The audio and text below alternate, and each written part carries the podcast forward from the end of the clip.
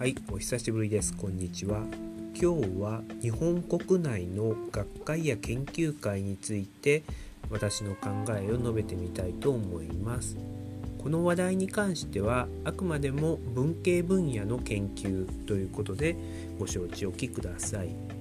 まずそもそも日本語だったりとか日本の歴史であったりとか日本について研究している場合やはり国内の学会や研究会というのは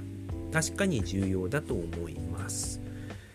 やはり日本語で議論できることで多くのことが分かりますしその日本についてやっているわけですので、えー、日本人が多く集まるところで発表し皆様の意見を聞くっていうことは価値があるとは思います。しかし一方でそのような日本文学であったりとか日本語であったりとか歴史であっても最近では英語での業績や英語国際学会での発表というのも重視されるというのをかなり前に聞いたことがあります。なので今その日本の人口が減ってそれでかつ研究者も減っている今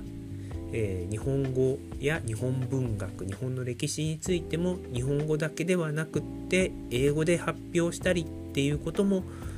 できないとダメな時代になっているのかもしれません。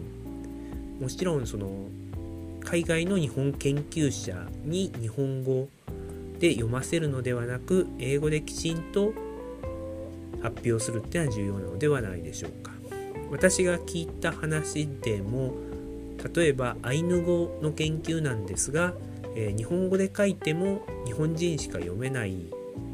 研究であったのにそのアイヌ語が英語文献で紹介されるとどんどんその引用する人が増えたという話も聞いたことがあります。なので日本の研究日本関係の研究であっても世界の人に引用してもらう読んでもらうためには英語で書く必要があるのかもしれません。次に研究会や学会について私の考えあくまで私の考えを述べてみたいと思います。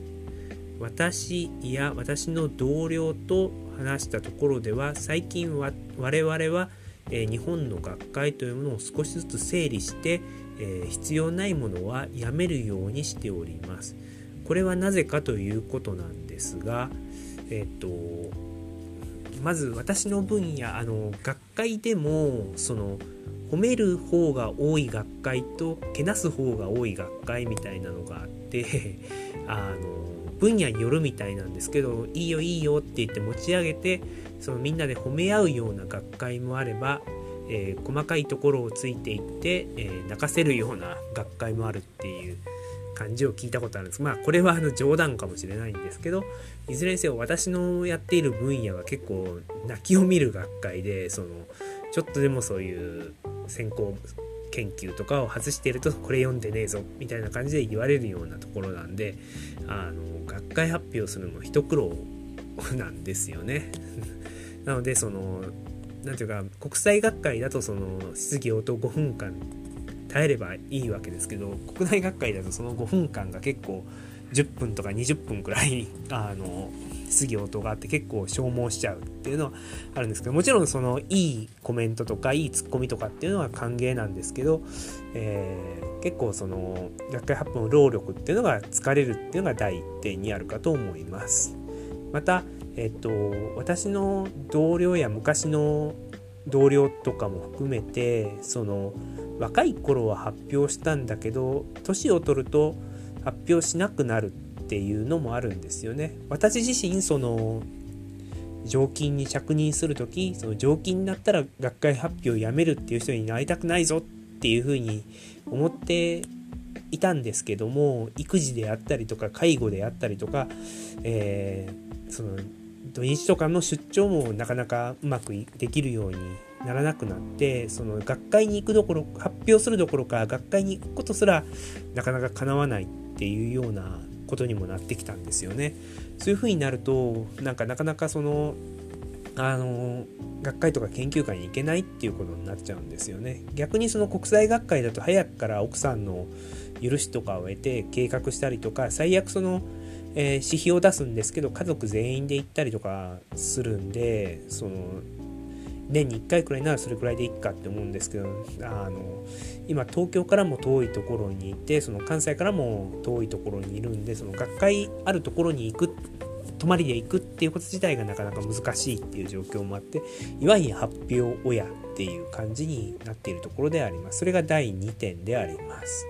で第3点としてその前の学術会議の話でもしたんですけどなんかまだいまだにその私より年上のそういう研究者の人がいてそのそういう人たちが牛耳ってる感じでその若手っていうのがなかなか育っていないっていう点があるのかなっていうのもあるんですよね。なんかうん。それはいいわけでしょうかね、うん、あの逆にそのなんか院生とかこれから実績作りたいっていう若手がどんどん発表しているっていう事実はあるんですけどそれはそのあのなんか学進の研究員に選ばれるためとかそういうなんか裏の事情みたいなのが透けて見えるような感じもあってそのだからなんかもうそのすごい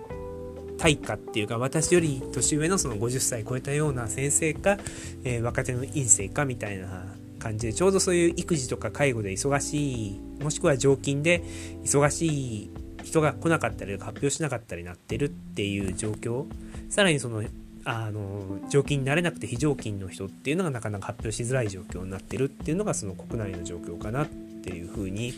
思ったりもするんですよね。またそのえっ、ー、とちっちゃな学会とかもその10年前とか20年前であればその何ていうか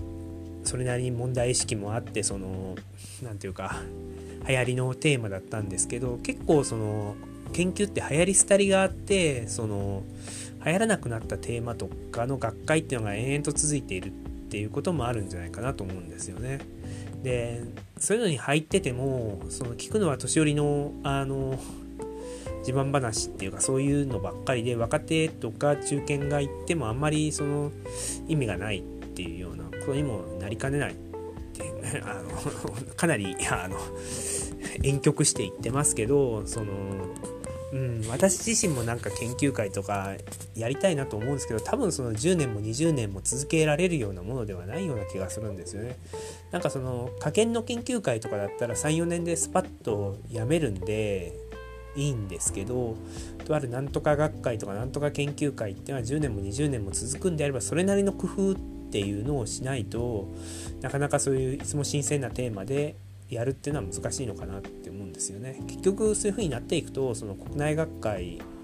毎年金取られるしその論文書いてもそんなに業績にならないくらいならその国際学会とか、えー、海外ジャーナルに出した方がいいんじゃないかなっって思ったりもするんですよね。あのただ国内で盛り上げることをしないとダメっていうのもあると思うので私自身のこの考えっていうのもちょっと危ういかもしれませんしそうなればその学会自体をその英語化しちゃうみたいな理系みたいなのアイデアっていうのもあるんですけど、まあ、日本語でカジュアルに発表できるっていうメリットもそれはそれで捨てがたいっていうのもあるんでなんかドイツの学会みたいにドイツ語セッションと英語セッションを分けるみたいな形っていうのが一番妥当なところなのかなとも思いますしまたもっと日本よりちっちゃい国でもその母国語でやってるところもあるし英語でやってるところもあるしっていう中国のこの前学会行ったらその英語で全部やってたりとか質疑応答は中国語だったりもしたんですけどなんか英語でやってもいいよみたいな感じもあったんで日本でもそういう日本語の発表もあるし英語の発表もあるっていう学会もあるんでなんかいいところを採用できてうまく学会交流できるといいかなと思うんですけど、えっ、と私とか私の同僚自身そこまでそのストレス感じながらやる必要性ってあるのかなって思う部分もあるんですよね。もちろんその学術とか専門を盛り上げて次の世代につないでいくっていう仕事は大事っていうのは分かるんですけど、えーと、それに比べてそういう労力とかストレスっていうのが半端ないっていうのが今の状況ではないかなっていうふうに考えてるわけなんですよね。なので解決策としては何ですかね。オンライン学会っていうのは私ほとんど参加しないのでオンラインでやるともっと面白くなるかなと思ったんですけど結局オンラインだったらいつでもいいやみたいな感じですのやっぱ現地に行くっていうのは必要なのかなっていうふうに思います。で私自身考えたのはその日本とか台湾とか中国とか韓国の東アジアのなんとか学会みたいなのをやるといいのかなとも思ったりもしてるんですけど今コロナでそういう移動すら無理なんで国内でどういうふうに盛り上げるのかっていうのはちょっとまだ考えていかなきゃダメかなっていうふうに考えてるところであります。また小さなマイナーな学会うんとかっていうのも私ももうあのやめちゃったんですけどやはりそういう大きなまとめた学会、えーなんか社会学会とか文化人類学会みたいな感じでまとめた学会ではなくってもうちょっとスペシフィックなその個別の事象をやるような学会とか研究会というのも価値があるのでそういうところをうまくどうアピールしたらいいのかなっていうのはちょっと考えなきゃダメかなって思ってるところであります。まあなかなか難しいので私自身もここは悩んでいるところであります。なので大した結論も出ないんですけどこんな感じで今日は終わりたいと思います。ありがとうございました。